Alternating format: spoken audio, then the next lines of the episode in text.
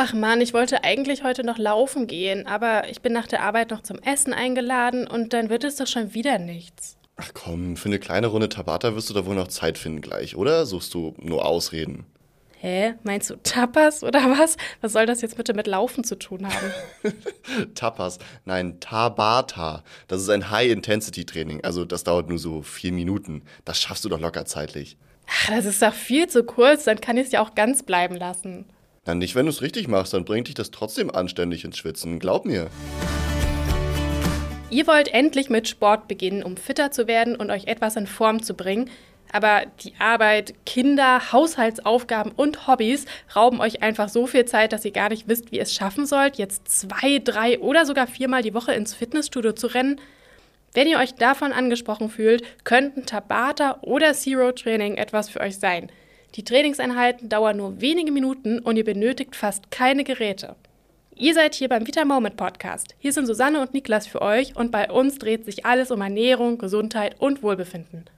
Bei uns erfahrt ihr heute, was Tabata ist und was bei der Tabata-Studie 1996 herausgefunden wurde, was Zero Training ist und woher es seinen Namen hat und wie ihr diese beiden zeiteffektiven Trainingsmethoden für euch nutzen könnt. Wir wünschen euch ganz viel Freude beim Zuhören.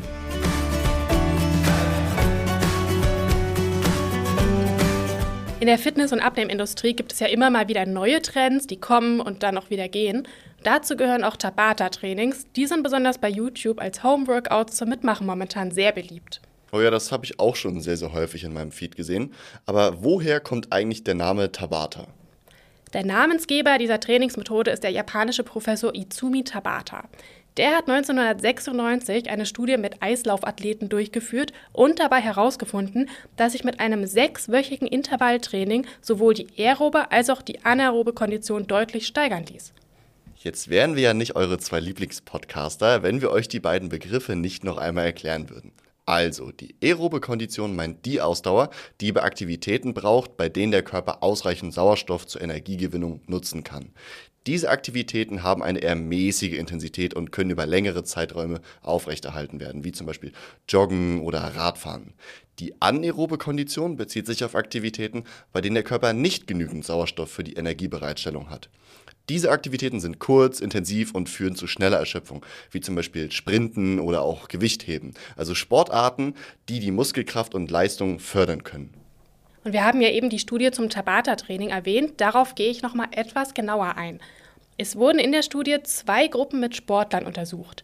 Die eine Gruppe trainierte fünfmal pro Woche und dabei gab es acht Trainingsintervalle mit jeweils 20 Sekunden und dazwischen 10 Sekunden Pause, also insgesamt vier Minuten Training. Die maximale Sauerstoffaufnahme lag dabei bei 170% VO2 Max. Dieser Wert wird in Milliliter pro Minute pro Kilogramm angegeben und sagt aus, wie viel Milliliter Sauerstoff der Körper pro Minute pro Kilogramm Körpergewicht bei maximaler Belastung aufnehmen und verstoffwechseln kann. 170% bei Gruppe 1 bedeutet also wirklich selbst für Athleten Vollgas. Die andere Gruppe trainierte fünfmal die Woche ungefähr eine Stunde auf mittlerer Intensität bei nur 70% des VO2 Max. Das war jetzt erstmal ganz schön viel Input.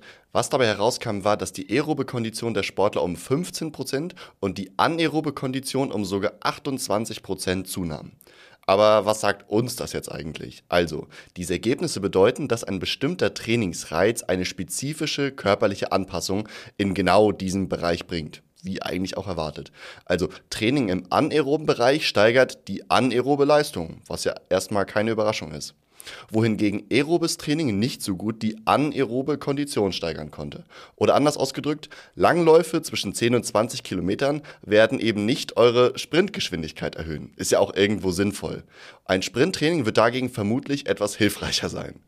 Was die Studie aber vermutlich so bekannt gemacht hat, ist der Zeiteinsatz. Die eine Gruppe hat fünfmal die Woche nämlich einstündige Workouts gemacht, die andere aber nur vier Minuten Workouts bei höherer Intensität.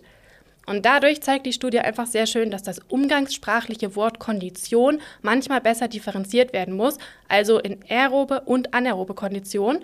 Stellt euch dazu einfach am besten immer Sprinter und Langläufer im Kopf vor. Genau. Aber wenn jetzt dieses 4-Minuten-Training so stark die Ausdauer steigert, warum trainieren denn nicht alle Amateure und auch Athleten nur noch so? Naja, Tabata ist trotz der Leistungssteigerung, die in der japanischen Studie festgestellt wurde, eben nicht das effektivste Training der Welt, wie euch einige Fitness-Coaches das verkaufen wollen, und erst recht nicht für alle. Denn wenn wir die Erkenntnisse der Studie auf Sportanfänger anwenden, werden kaum welche in der Lage sein, eine maximale Sauerstoffaufnahme von 170 Prozent zu erreichen oder eben auch aufrechtzuerhalten. Das schaffen nur extrem gut trainierte Hochleistungssportler. Stellt euch einfach mal vor, ihr würdet einen 100 Meter Sprint machen, so schnell ihr könnt und müsstet nach nur 10 Sekunden Pause das Ganze noch siebenmal machen. Naja, ihr könnt euch ja vorstellen, das kann richtig Spaß machen. Oh ja, das glaube ich auch. Und weil genau das eben so oft falsch verstanden wurde, sagt Professor Izumi Tabata selbst dazu Folgendes. Während ich mich geehrt fühle, dass die Leute so trainieren, machen es einige falsch, da sie nicht wissen, mit welcher Intensität sie arbeiten müssen. Heißt das jetzt aber, dass Tabata ungeeignet für Anfänger ist? Die Antwort ist nein, weil die festen 20 zu 10 Intervalle und die kurze Gesamttrainingsdauer sind ein toller Anreiz für Sportanfänger und auch für Leute, die wenig Zeit haben weil ein kurzes Workout ist immer noch deutlich besser als gar kein Workout. Außerdem sind solche Kurzworkouts ideal, um Sport als Gewohnheit in den Alltag zu integrieren. Jeden Tag vier Minuten Sport hört sich ja viel besser an als ein zweistündiges Training und lässt sich auch viel einfacher in eure tägliche Routine einbauen. Aber jetzt mal das Allerwichtigste. Wie genau funktioniert Tabata denn jetzt eigentlich richtig? Also grundsätzlich könnt ihr euer Tabata-Training aus einer, zwei oder eben auch noch mehr unterschiedlichen Übungen zusammenstellen. Ihr fangt dabei mit einer Übung an, die führt ihr für 20 Sekunden durch und macht danach 10 Sekunden Pause.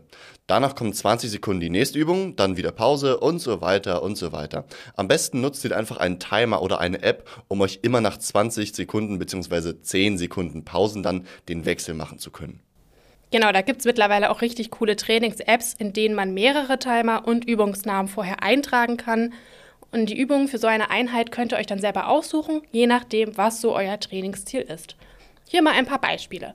Wenn ihr eure Arme trainieren wollt, könnt ihr Liegestütze machen, Dips oder Updowns. Für Beine und Po sind Kniebeugen ideal, gesprungene Kniebeugen, Ausfallschritte oder Po-Heben. Wenn ihr einen schönen Waschbrettbauch irgendwann haben wollt, dann macht doch mal Crunches, eine Plank oder den Russian Twist. Und für die Kondition sind Burpees super, Sprint auf der Stelle oder auch Hampelmänner. Wenn ihr jetzt nicht so genau wisst, was es alles ist, dann guckt doch einfach mal im Internet, da findet ihr auch ganz viel zum Tabata-Training und zu den einzelnen Übungen erklärt. Und auch wir haben in der Wissenswelt einen Artikel über das Tabata-Training für euch geschrieben. Und vergesst dabei bitte nicht, das Wichtigste beim Tabata ist, dass ihr von Anfang an 100% gebt. Also keine Schonung, weil noch weitere Intervalle danach kommen werden. Damit ihr beim Startton eures Handys also nicht ins kalte Wasser gestoßen werdet oder, naja, also im Prinzip euch selber ins kalte Wasser stoßt oder reinspringt, wie auch immer, empfehlen wir euch ein kleines, moderates Warm-up davor.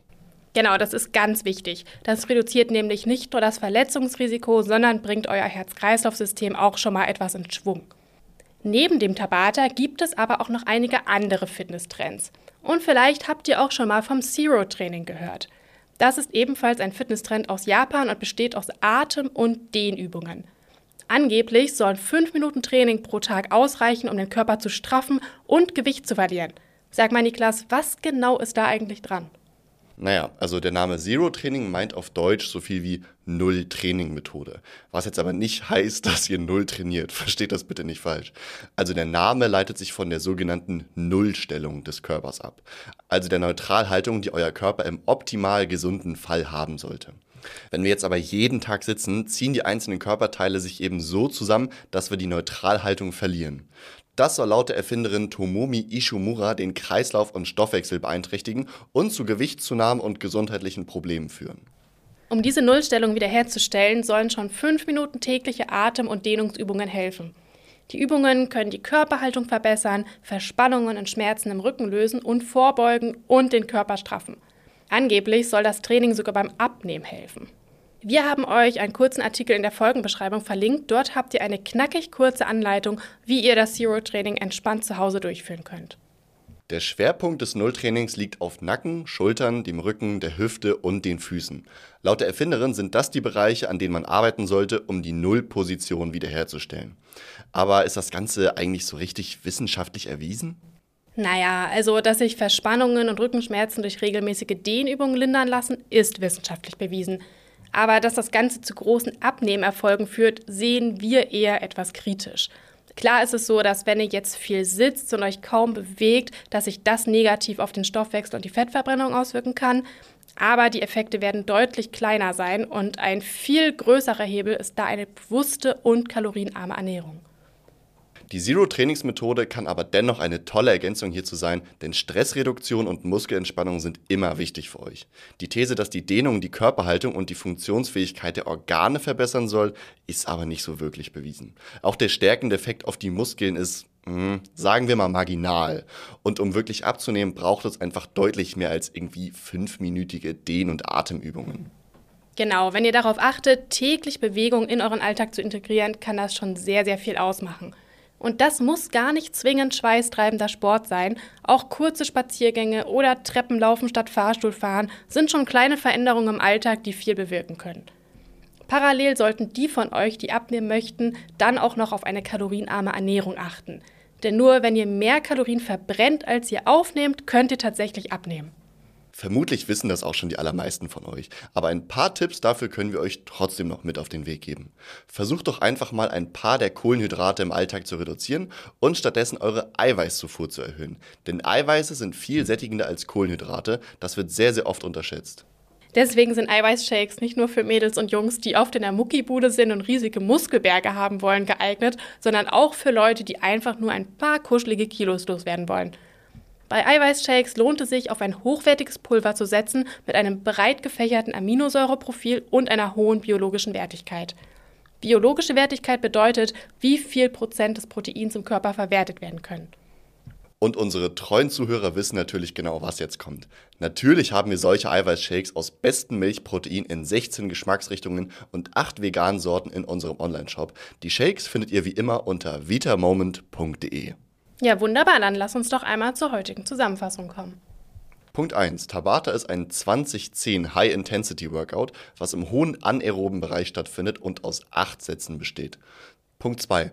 Ursprünglich war es für Athleten ausgelegt, es kann aber auch für Sportanfänger eine super Methode sein, um Sport als Gewohnheit in den Alltag mit zu integrieren. Punkt 3. Das Tolle an der Tabata-Methode ist, je nach Trainingsziel könnt ihr euch die Übungen für die Intervalle selbst aussuchen, solange diese euch innerhalb von 20 Sekunden wirklich so richtig auf Touren bringen. Punkt 4. Das Zero-Training ist eine gute Methode zur Muskelentspannung und Stressreduzierung. Zum Abnehmen reichen diese Atem- und Dehnübungen jedoch nicht so wirklich aus. Punkt 5. Ergänzend könnt ihr auf leckere Eiweißshakes setzen. Die machen euch satt und helfen euch dabei, weniger Kalorien aufzunehmen, als ihr verbrennt. Wir hoffen, euch hat diese Folge gefallen und wollen wie immer wissen, wie ihr uns findet. Deswegen nutzt doch gerne die Kommentarfunktion bei Spotify, bewertet uns oder schickt uns einfach direkt eine Mail an podcast.vitamoment.de. Bis zum nächsten Mal. Tschüss.